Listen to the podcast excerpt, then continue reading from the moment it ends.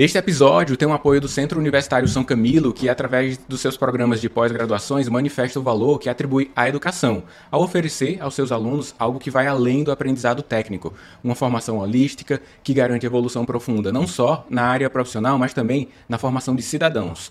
Conheça os cursos e como a capacitação ESG agrega competência para você. A capacitação em ESG vai te atribuir um enorme diferencial de mercado. Quer saber mais? Entre no link que está disponível na descrição e saiba mais sobre os cursos nos formatos de EAD, online ao vivo e presencial. Aproveite o episódio do Medcast.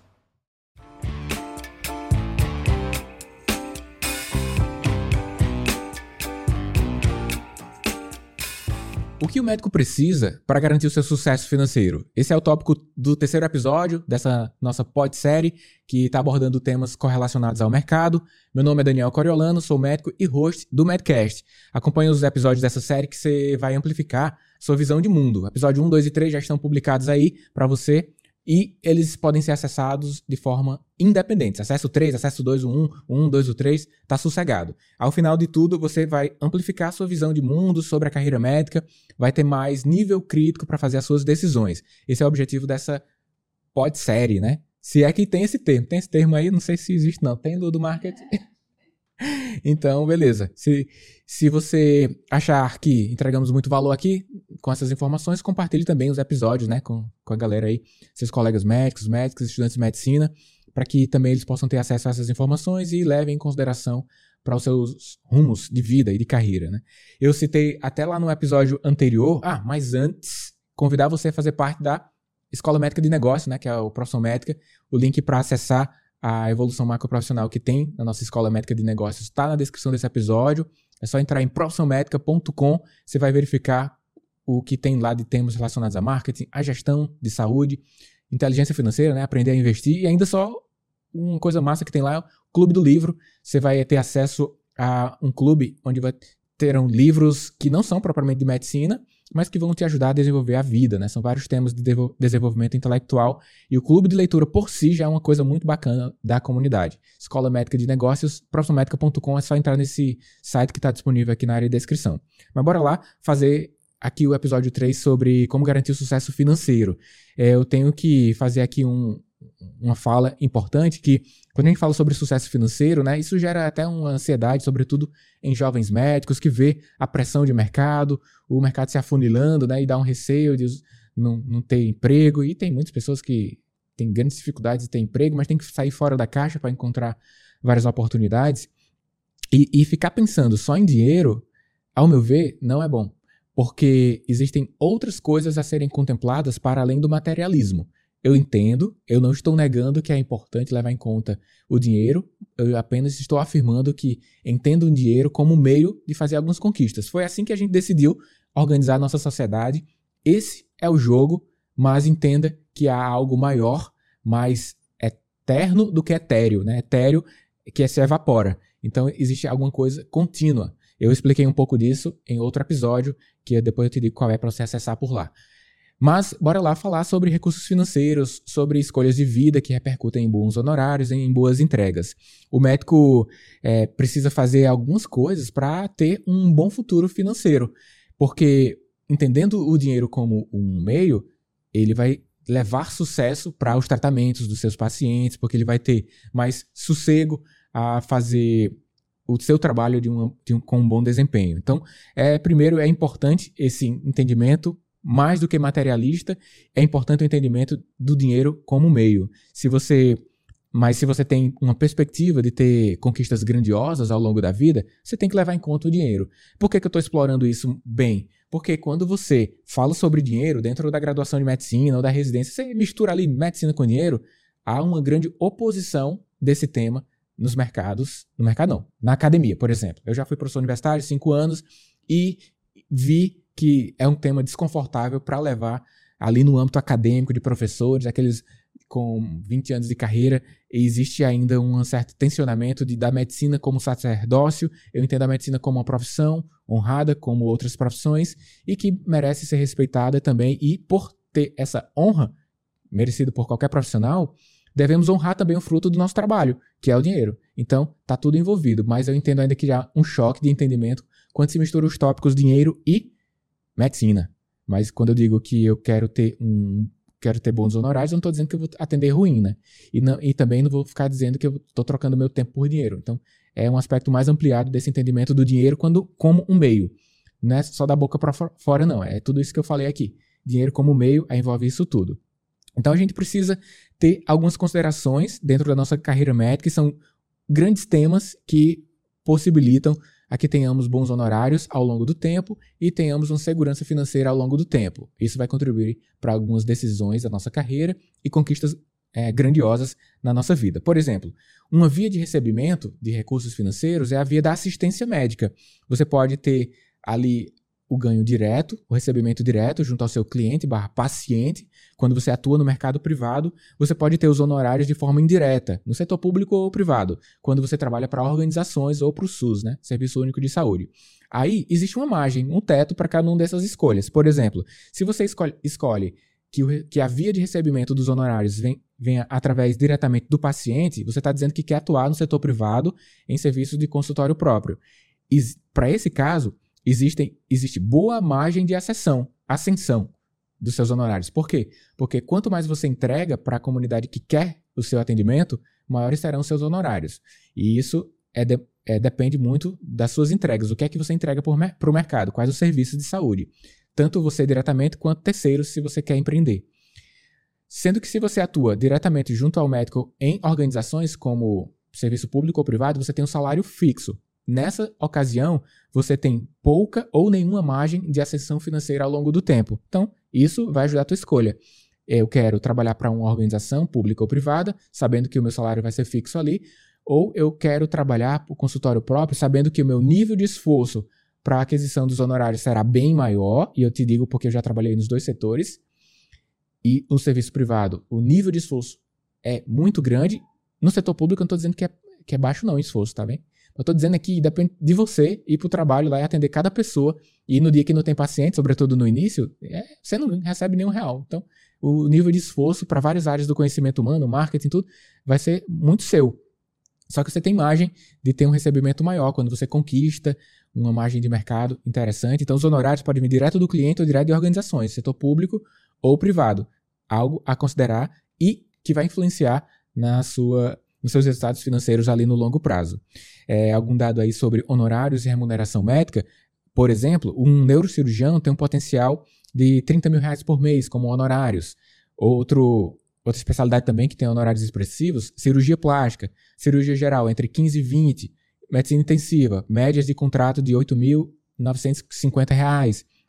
Então você tem esses dados que eu citei até lá no episódio 1 de especialidades para você consultar para verificar se é compatível com suas intenções de vida, se você está no início da carreira, ou organização financeira, né? Porque não adianta você ter um grande faturamento e ter um grande gasto, que é outra variável aí dentro da questão financeira.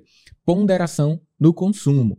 Tem grandes honorários, grandes gastos, então no longo prazo você não vai ter margem para construir um futuro, futuro que você provavelmente quer, que é com sanidade mental e com recursos financeiros para pagar a fase da sua vida que você chegar lá na frente. Então, considere pelo menos quatro variáveis para que você reflita nas suas próximas decisões e isso vai repercutir nas, no seu sucesso financeiro, digamos assim. Primeira variável é especialidade e remuneração. Isso aí vai, vai demandar que você tenha o entendimento das suas inclinações de vida e demanda do mercado. Esse tópico foi muito explorado no episódio 1.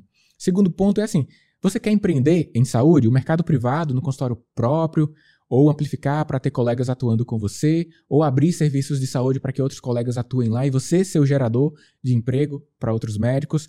Isso vai gerar um grande esforço e também, se você fizer tudo direito, né, que não é garantia também, você vai ter resultados bem expressivos. A minha experiência com a Vila Vi, nosso centro de cuidado humano, lá são 30 médicos e eu atuo como gestor é dessa expansão, dessa maior possibilidade de ascensão na carreira médica, desbloqueando o tempo para alguns projetos como esse aqui do Medcast.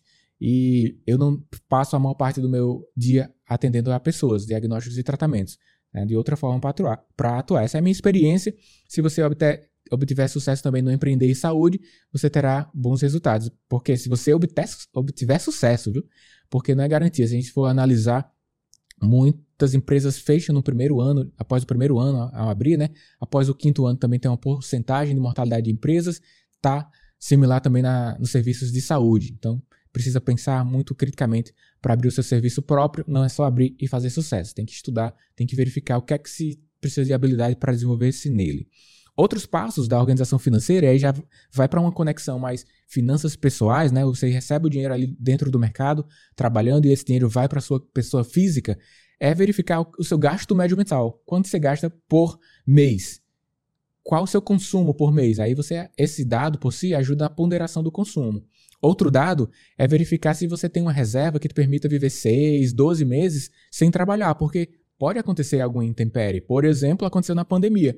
Muitos colegas deixaram de trabalhar e, se não tiverem uma, se não tivessem uma reserva, passariam por situações difíceis, né?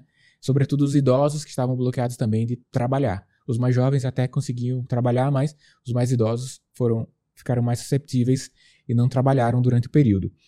E aí, com essa reserva, vai dar margem, vai dar é, ar, vai dar oxigênio para você buscar situações mais ousadas de investimentos que envolve também empreendimentos. Então, ter uma ponderação no consumo, saber ali o seu gasto médio mensal, ter uma reserva importante, aí depois você com esse com essa segurança que antecede o empreender em saúde, você dá passos e tem aumenta demais as suas chances de conquistas grandiosas. Por quê? Se você não tem uma ponderação no consumo, se você não tem sua reserva e vai direto para o empreender, qualquer intempérie no seu empreendimento, ela tá, ela tá sujeito a cair porque você não tem uma base importante que é a da reserva financeira, um aporte extra ali que apareceu que não estava previsto. Então, pode ser que desmorone de uma forma mais fácil se você não tem essa base bem sustentada de gastos ponderados e reservas. Isso é muito importante.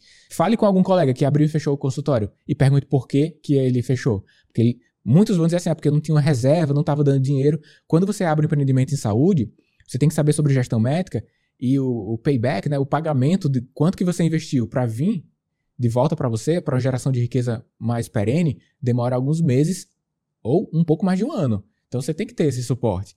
Não, não vai fazer as coisas no oba-oba de qualquer jeito, né? Eu tenho repetido que o mercado já não, sei, não aceita amadores. Então não seja essa pessoa. Não seja um amador de, o desenvolvimento, que é outro bloco aqui da inteligência financeira, acabei já falando aqui, ele é relevante para que você melhore suas decisões de honorários, de direcionamento do seu recurso para os investimentos, né? E quero fazer esse destaque também que esse desenvolvimento deve ser para além de questões materialistas. É importante que esses temas de mercado estejam sempre no seu hall de conhecimento e desenvolvimento, mas eu entendo que você deve pensar numa vida mais eterna. Eu entendo e explorei isso com muito detalhe lá no episódio 198 do Medcast, falando sobre minha cosmovisão e os tipos de cosmovisão que existem. A minha cosmovisão é uma cosmovisão cristã. Entendo que estamos aqui por um momento e que será eterno outro momento. E esse aqui eu busco uma grande contribuição, uma grande servir às pessoas, ainda com dignidade para o meu trabalho, para a minha vida, para a minha família, mas entendo também que existem outros aspectos para serem levados em consideração, os aspectos da minha cosmovisão cristã. Se também você pensa assim, ou se você ainda não pensou sobre isso, acesse o episódio 198, né? Eu vou ajudar você a refletir sobre isso. Mas as questões de mercado citadas aqui, elas se conectam também a uma vida mais eterna, ao meu ver. Certo? É, se você, então, chegando aqui ao final dessa pod-série, não acessou o episódio 1 e 2, acesse agora. Se você acessou e amplificou seu entendimento sobre gestão médica, atuação no consultório particular, desenvolvimento da inteligência, da inteligência financeira, então, se você amplificou esse entendimento, eu conquistei o meu objetivo com essa entrega aqui dessa série. E estou feliz por isso, mas preciso receber seu feedback. Vai até o Instagram, Daniel Coriolano, ou o Instagram do perfil do podcast, né, que é @medcastmd, deixa um feedback, algumas considerações, o que você tem a dizer sobre as informações veiculadas por aqui. Eu te convido também aqui entre na nossa Escola Médica de Negócios, profissãomédica.com, basta entrar nesse link, você vai ter a oportunidade de se desenvolver nesses temas e em outros temas para o desenvolvimento da sua carreira dentro do mundo do trabalho e para a sua vida pessoal, são os aspectos que a gente contempla por lá. E peço aqui você contribua para levar essa mensagem a muitos colegas médicos, médicas, estudantes de medicina. Pega o link desse episódio, compartilha lá no grupo do WhatsApp, manda para aquele colega médico ou médica que precisa se desenvolver sobre isso, que você quer contribuir para que ele amplifique sua visão de mundo, e eu te agradeço bastante por essa contribuição, tá bom? Aqui, Daniel Coriolano, abraço para você. A gente se encontra no próximo episódio do Madcast. Até lá. Você acabou de assistir a um episódio do Medcast com o apoio do Centro Universitário São Camilo, que, através dos seus programas de pós-graduações, manifesta o valor que atribui à educação por oferecer aos seus alunos algo que vai muito além do aprendizado técnico, uma formação holística que garante evolução profunda não só na área profissional, mas também na formação de cidadãos Conheça os cursos e como a capacitação ESG agrega competência para você. A capacitação em ESG vai lhe dar um enorme diferencial de mercado. Quer saber mais? Entre no link que está disponível na descrição deste episódio e conheça sobre os cursos nos formatos de EAD, online ao vivo e presencial. Forte abraço e até o próximo episódio do Medcast.